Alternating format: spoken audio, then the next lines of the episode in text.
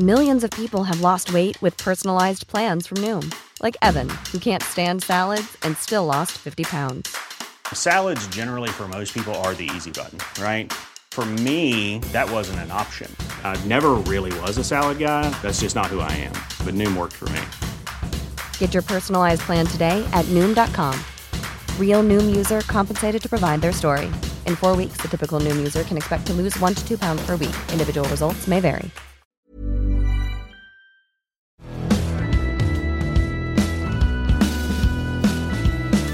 Bienvenidos todas y todos a Sin Comentarios, los temas y noticias que a todo el mundo interesa con las opiniones que absolutamente nadie pidió.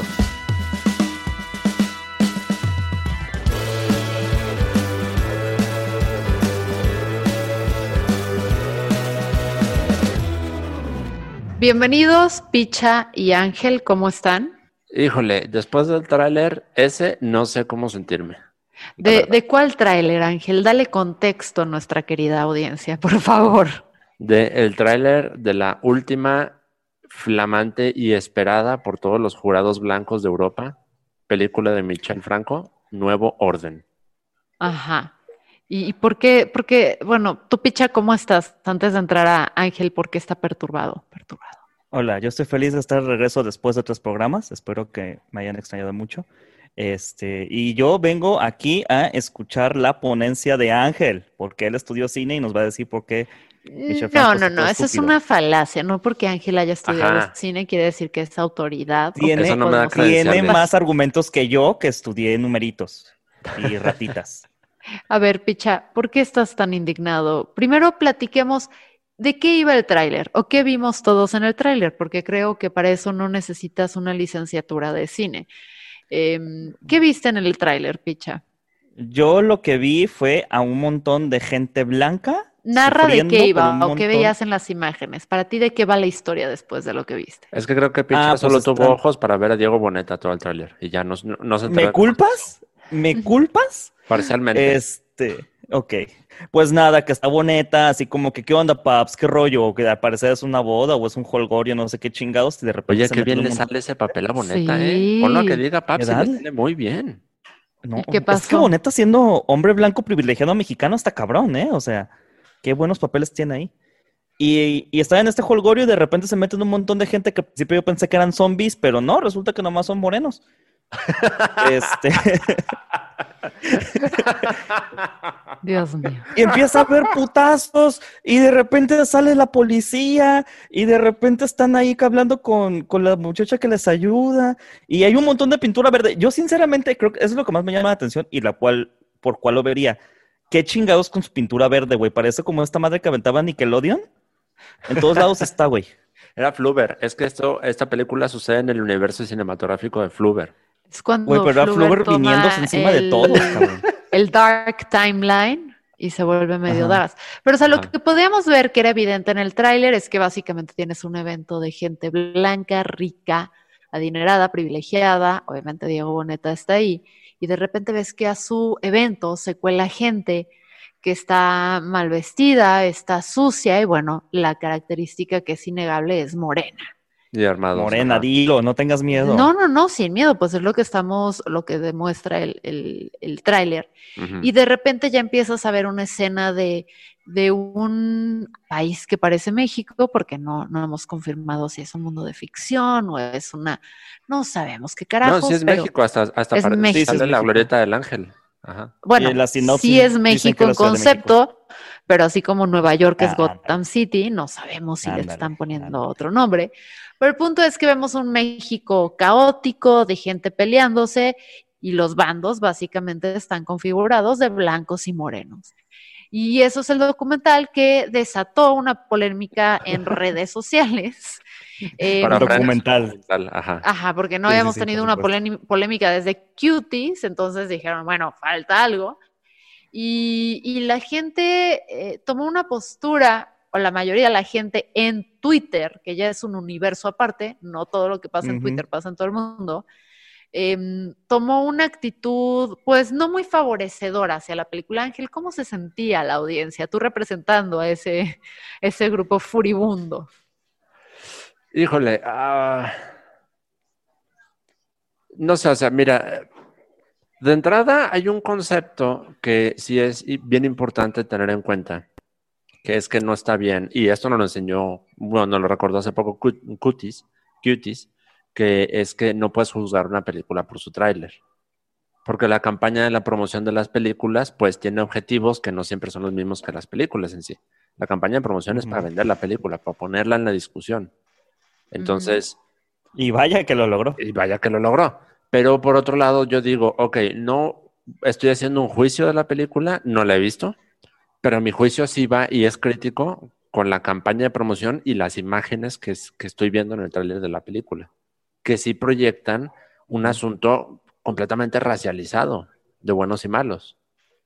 Bueno, no sabes todavía si son buenos y malos porque precisamente tú nada más ves dos partes que, que están en, que se oponen la una a la otra, pero no sabes quién es bueno ni quién es malo. O sea, asumes por la manera en la que se presenta, pero no, no, realmente no sabemos mucho de la trama. Sí, por eso digo, o sea, en la película no sé, pero en el tráiler es claro. Ujú. Y, a- y todavía falta ver la película y hacer un juicio de la película, pero me parece grave también la forma en la que la promoción de una película tiene su propio discurso y ese propio discurso se aprovecha de situaciones ¿Cuál es el objetivo de la promoción de una película? que vaya la mayor cantidad posible de personas a la sala. Exacto. Sí. Entonces, ¿qué le importa a la parte de la promoción de la película eh, la postura ética? En el sentido de, de decir, a ver, yo no, yo no soy el que está haciendo una postura. Yo te tengo que llevar a que tú veas el material que está haciendo una crítica social, política, lo que tú quieras. Esa es mi responsabilidad. Si yo te llevo con fiesta y colores o te llevo a sopetones o lo que sea, es, es punto y aparte. El objetivo de la campaña es ese. Pero en ese sentido, para mí es una es- campaña súper exitosa, porque yo creo que Ah, sí, fuera por la claro. campaña, es más, te voy a decir, si no fuera por la campaña y me van a quizás querer matar los cineastas, ¿quién es Franco? O sea, y hablo de la total y absoluta ignorancia de la gente que no ve mucho cine y sobre todo en español, que te digo, puta, pues ¿quién es Franco? claro, sí, sí, sí. Y Y- ahora y- todos sabemos quién es Franco. Sí, en ese sentido, el objetivo se cumplió con, con creces. Ajá. Franco, Ajá. este, am, hay una película que al menos, no sé si eso comparte mucho de las generaciones modernas que estudian psicología, pero al menos a mí sí me la pusieron, que se llamaba Después de Lucía, Ajá. Ajá. que esa es la más famosa que tiene. Este, aburridísima, aburridísima, por cierto. Sí. Pero aquí viene, aquí viene otro punto y también es este, nomás, nomás para decir que después de Lucía está aburrida y que si eres psicólogo muy probablemente la viste. Y si te la van a poner, no la veas. Pero aquí también el o punto sea, pero está me encantó. No, no, no te lo, no te tocaste el corazón. Después de Lucia, es mala, punto. Ah, no, no, no digo que está buena o mala, no, está Es de aburridísima. la niñita que se suicida. Ajá. Ay, es- sí, es bullying. Ajá. malísima. Sí, es, es aburridísima, es aburridísima. Y Ay, aquí Pero mira, cabe qué tan mencionar efectiva- que la Ángel. campaña... Ah, perdón, dale, picha. No, dale tú primero, por favor. No, no, no, yo me lo guardo, tú continúa. Bueno, este, respecto a la campaña, ¿qué tan buena le salió? Que no necesitaron más que poner el tráiler. No tuvieron que decir que este año ganó el León de Plata en el Centro Nada. Internacional de Venecia.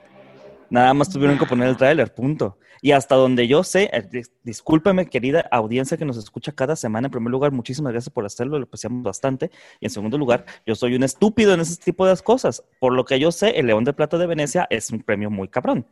Aquí Ángel ¿Sí? nos podrá decir si es cierto o es falso.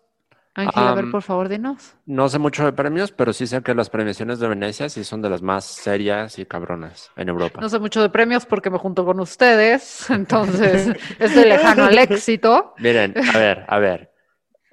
Tengo que presumir que soy co-ganador del premio Shorts México. ¿eh? Está muy lejos Ah, del cierto. Plata de Venecia, pero es algo.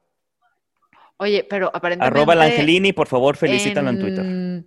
En la película esta de Después de Lucía sale Tamara Yazbek Bernal, que asumo que es la, la única eh, la única hermana de Gael, o sea, es la única Gaelita que nadie conoce, ¿no?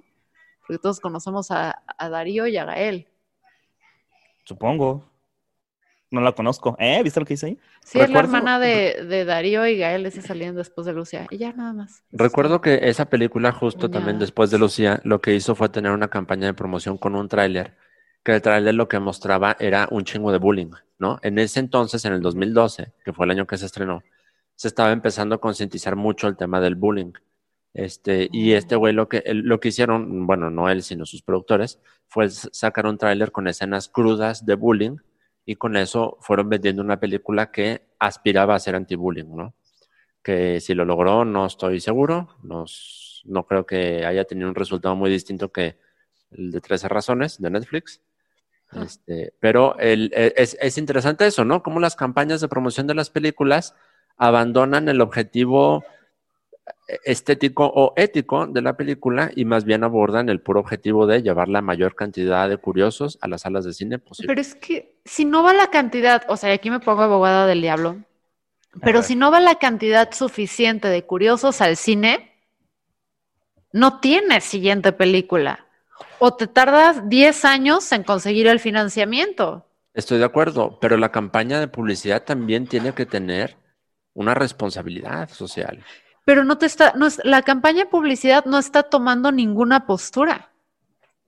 Te está No, diciendo, ¿cómo es una película, no, te está diciendo, es una película donde hay dos grupos que están en conflicto. No te está diciendo ni quiénes son buenos ni quiénes son malos. No te, o sea, dando aquí el gran beneficio de la duda. Que chance llegas y te das no. cuenta que en esta sociedad distópica Ahí sí difiero, porque la primera escena y el, el- el cine es, el cine es una cosa que se maneja en imágenes. Tú puedes mutear el cine y el cine habla con puras imágenes y es lo que permea. Y la primera escena del tráiler, no sé en qué lugar de la película está esta escena, pero la primera escena del tráiler es una fiesta de blancos de clase alta, muy bonita, todo muy limpiecito, todo muy, muy, muy padre, que es violentada y, agre- y, y agredida por grupos indígenas. pero no sabes por qué. Claro. Pero siguen siendo, como- siguen siendo ellos los Parásito. perpetuadores. Sí, pero es como la escena de Parásito. O sea, si nada más aislaras la escena donde está una fiesta y aquí, eh, chance no somos tan sensibles a las apariencias porque de alguna forma muy racista decimos asiáticos y no tenemos como muy bien señalizado cuando un asiático se ve clase súper alta o súper baja o chance en, en de donde se aparece. ¿Dónde es Parásito que se me olvidó ando muy cansada en la noche? Entonces es Corea. Es Corea. Entonces, no vemos las diferencias. Bueno, o sea, estoy tan cansada que no ubico ni de dónde es Parásito. Eh, no tenemos esa sensibilidad. Si nada más hubiéramos visto una escena donde, y es que aquí como mero abogado del diablo, porque no tengo nada mejor que hacer, eh, si tú ves una escena donde nada más llega este güey, que es que en la parte, si, si usted no ha visto Parásito, cámbiale ahora este podcast, Ajá, no podemos perder 30 audiencia, pero no Entonces, imagínate cuando cuchilla a, a la familia, ¿no? Al papá.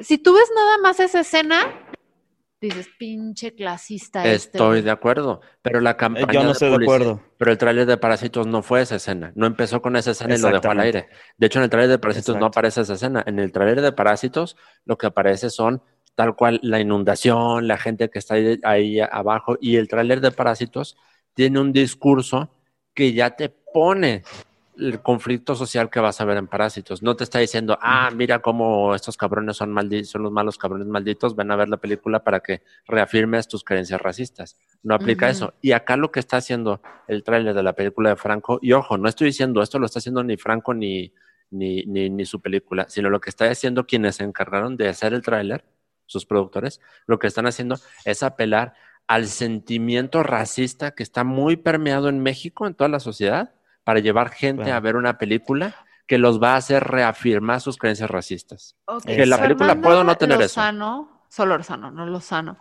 Fernanda Solorzano, a quien respetamos mucho en este podcast, Sí, tanto que le cambiamos el apellido, em, hizo un comentario en el que decía, un tuit, eh, en el que, si le entendí bien, ella decía que básicamente lo que la película lograba, no sé si esa fue la palabra precisa que usó, pero lo que la película lograba o señalaba era precisamente como lo que la gente criticaba en redes, por ahí va su idea.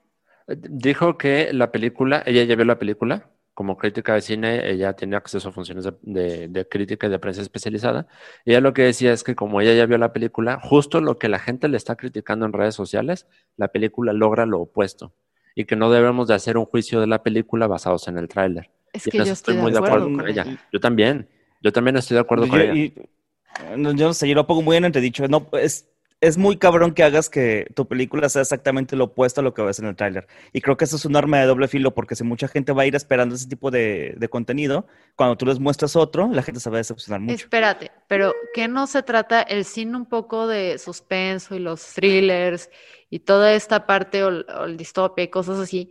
Muchas de las tramas de esas películas, la experiencia es que te están llevando por un camino y cuando te das cuenta hay un twist, hay algo que cambió, o sea, hay un factor sorpresa donde lo que tú creías que era arriba es abajo. Es- eso es algo muy común en ese género de película. Porque la experiencia debe estar limitada a los minutos que dura la película y no extenderlo al tráiler que durante unos meses o semanas te tengan pensando que la trama va sobre una idea y cuando llegues tengas un shock cuando se te presenta contra algo que es justo lo contrario. Ahí eso nada más lo logró Psicosis en los 60, o sea. Sí, o sea, eh, la, la- la teoría del cine eh, apunta a que el cine sirve para causar reflexión, ajá, para que dudemos de las cosas y reflexionemos sobre ellas. Y ahí me estoy poniendo muy mamador, el alumno de cine que estudió Tarkovsky, porque Tarkovsky decía que el cine es para despertar conciencias y para que reflexionemos lo que es, lo que somos, ¿no? Y hasta ahí está bien, ajá. Entonces, yo lo que digo, que estoy, yo personalmente estoy de acuerdo con lo que dice Fernando Solorzano en ese sentido de que no podemos juzgar la película por su tráiler, pero lo que yo sí deliberadamente digo está mal y juzgo yo del tráiler y de- la promoción de la película es que utilice una validación de ideas racistas para vender su película. Porque no solo ocurrió en el tráiler, sino también ocurrió en la entrevista que le hicieron a Ah, Miquel a ver, Franco. platícame de esa entrevista que no la leí, porque ahí sí con lo del tráiler, claro. aunque no estoy de acuerdo nunca con, con que se hagan las cosas así con lo del tráiler, me podía quedar con la idea de, ok, Ángel, pero esa es tu interpretación del tráiler, no es lo que el autor ha dicho. Ah. Sin embargo, una entrevista cambia la situación. Dinos, Uh, Ah, en Fernanda. poco tiempo, porque nos quedan como cinco minutos de este podcast. Échale, picha, tú tienes fresca la entrevista. Uf, no, amigos. Y yo me quedo mucho con la frase que dijo de que cuando te enseñan historia, este, sobre la historia de la Revolución Francesa, solamente te enseñan este, quiénes ganaron, así, no te dicen las partes que se murieron. Y es como de dude. O sea. No te ¿quieres dicen que muchos ricos se entonces- murieron. Ajá. Ajá, ¿quieres tratar entonces la parte que los ricos inocentes se mueren? O sea, y también esta, y esta parte en la que él ver, establece que se inspiró ¿cómo, mucho. cómo dijo él? Mira, aquí lo tienes. Ta, ta, ta, Cuando te enseñan la Revolución Francesa en la escuela, te dicen que fue positiva, pero nunca te hablan de las personas a las que mataron o saquearon, protesta Franco. Su película parece insinuar que la violencia no está justificada. No creo que lo esté, pero cuidado con asfixiar demasiado y con tirar de la cuerda hasta que se rompa. Si la situación explota, perdemos todos. Algunos parece que piden la violencia a gritos. Ajá. Entonces, por lo que estoy escuchando aquí, lo quiere matizar desde el lado de los pobres blancos que se murieron. Eso es No, una- a ver, espérate, espérate. Ahí dice que algunos quieren la violencia. Ajá. Ajá. Es que, a ver, es que, es que está, es que es confuso, porque en primer lugar se dice que algunos quieren la violencia, entonces ¿por qué estás mostrando violencia en tu- en tu trailer para vender tu película? Esa es una. Dos, entonces hay que tener cuidado también con lo que dice. Cuando te enseñan la Revolución Francesa en las escuelas te dicen que fue positiva, pero nunca te hablan de las personas a las que mataron o saquearon. Hasta donde yo me quedé en la Revolución Francesa, las personas que mataron y sacaron eran las que eran las dueñas de los medios de producción. Ajá. Eran las partes que estaban oprimiendo al pueblo. ¿Me explico? Pero él no Entonces, está diciendo que, que la revolución diciendo- francesa no fue necesaria, te está diciendo, a ver, esto pasó, te enseñan que es bueno y también hubo este lado, ¿no? Pues Sí, sí, sí, pero sí. a ver, necesitamos más historias donde los, las personas que siempre fueron los dueños de los medios de producción y las dueñas que siempre han sido este, la oligarquía y siempre han sido los ricos. Necesitamos otra película desde su perspectiva de cómo sufren los pobres blancos. Es que no sé si la película es de cómo sufren los pobres blancos. Ajá, O todavía sea, no sé, lo que sé es que él quiere es. comentar sobre el- este tema. Te ¿Quieres apuesto el un- brazo izquierdo que lo es. Aquí, ahorita. Lo que O sea, si te pones la neta hoy por hoy a hacer una película de cómo sufren los pobres blancos, hay que estar muy pendejo. Ay, ¿tú crees que Y no no, van a estar muy creo que esta, es- este Solórzano saldría a defender un pendejazo así de, ay, este güey está si Solórzano defendiendo". salió a defender Cindy la Regia, por el amor de Dios. Salió a defender Cindy la regia. Claro. La recomendó, la recomendó. ¿En qué Y sentido? La- o sea, Solórzano ya la perdimos hace mucho. O sea, se está convirtiendo en la Avenida Lesper del no, cine. O no, sea, no, está no, no, No, no, no, Señora, no, ya no, siéntese. no, Aquí está tu no, silla. No, No. no, no, no. Ustedes nomás porque son quitos artistas, por eso. No, no, güey, porque también eso es muy como todo el mundo tiene gustos culposos. O sea, de vez en cuando te disfrutas una película malona y ya, güey. Hablando de Cindy la Regia, de la otra, eh, no creo que esa, sea esa película dominguera que disfrutas.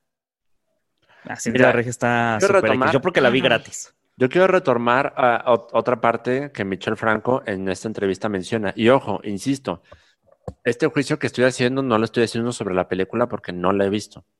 Pero sí Ok. le estoy tomando la libertad de hacer un juicio duro contra eh, la forma en la que él está, eh, se está promoviendo la película, tanto el tráiler como esta entrevista. En otra parte de la entrevista, este, dice la entrevista, la osadía del holocausto, la osadía de, la de su parábola y el vigor narrativo de la película son innegables, porque a ratos su película tiene referencias implícitas al holocausto.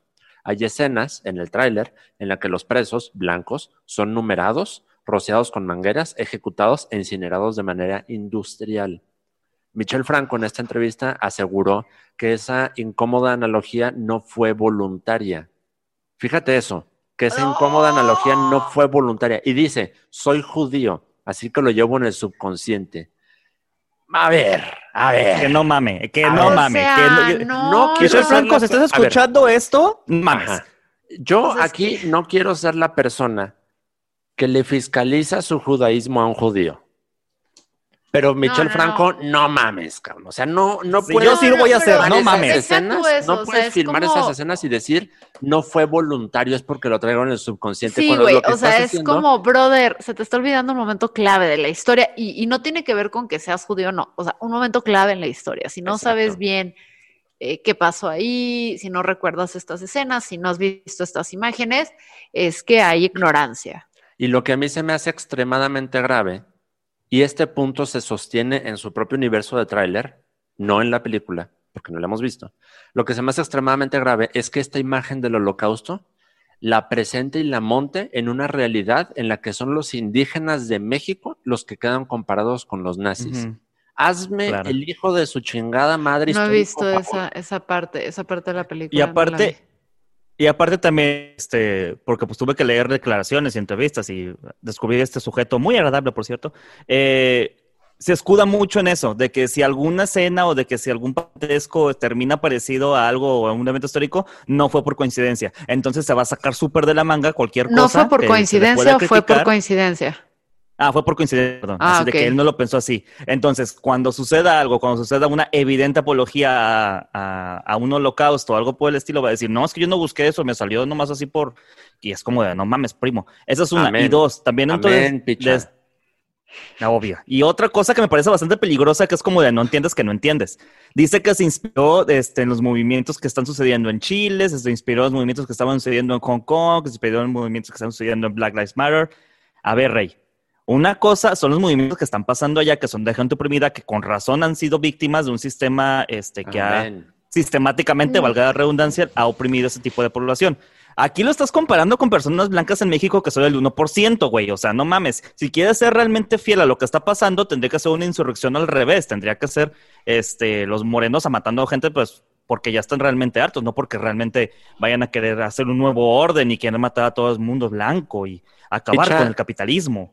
Picha, toma el tambor y guía la marcha hacia la Están revolución. De ti. insoportables, pero me da gusto Ponme que- el himno, que ponme el himno ahorita ya. No.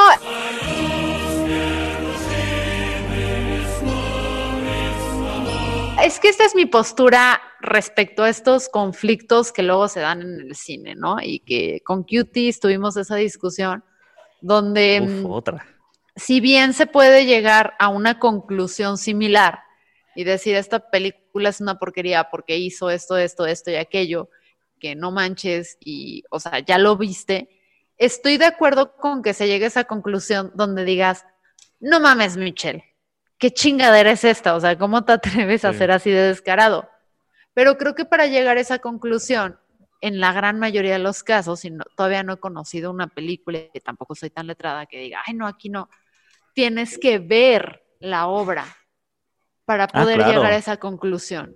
Y, y como que ya enojarse no nada, o sea, sí llegas obviamente con el tráiler con una predisposición donde dices, puta, este mamón a ver qué me va a estar queriendo decir. Pero lo ves.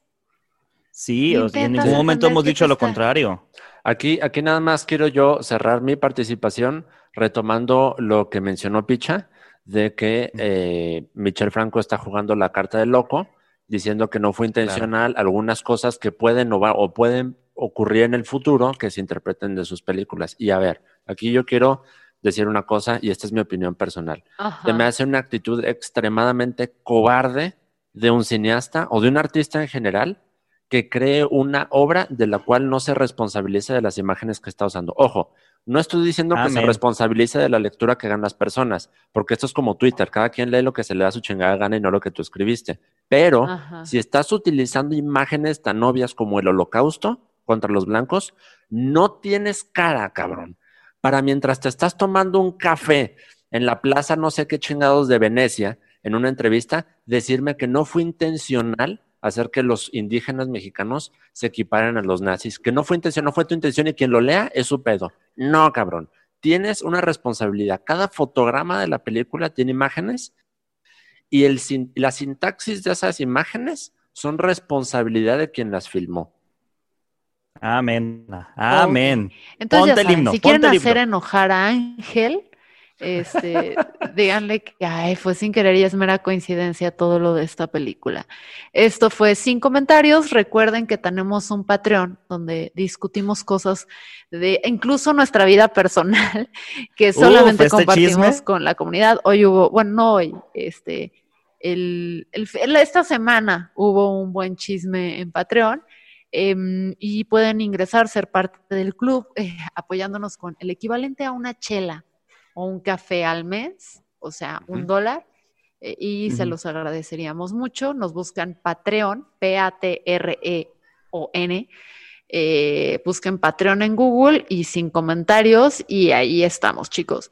Yo soy Fernanda Dudet, estuve aquí con, o estoy aquí todavía con Ángel González, muy encabronado, Picha Arellano, medio encabronado, La película Eh, va a ser malísima, malísima, te lo aseguro de una vez, malísima. lo veré, lo discutiré. Esto fue sin comentarios, chao. Bye. Dan la pirata.